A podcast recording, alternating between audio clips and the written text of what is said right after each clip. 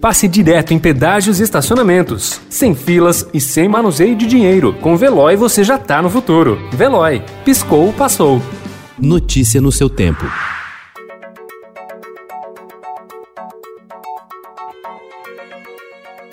Olá, seja muito bem-vindo. Hoje é sexta-feira, 23 de outubro de 2020. Eu sou Adriana Simino, ao meu lado, Alessandra Romano. E estes são os principais destaques do jornal Estado de São Paulo.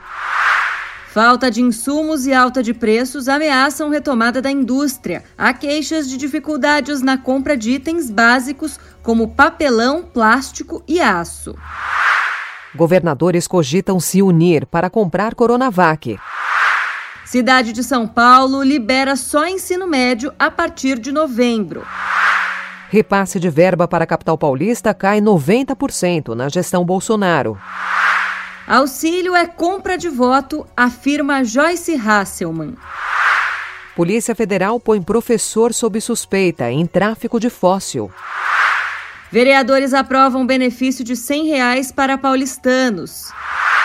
Rei Pelé completa 80 anos.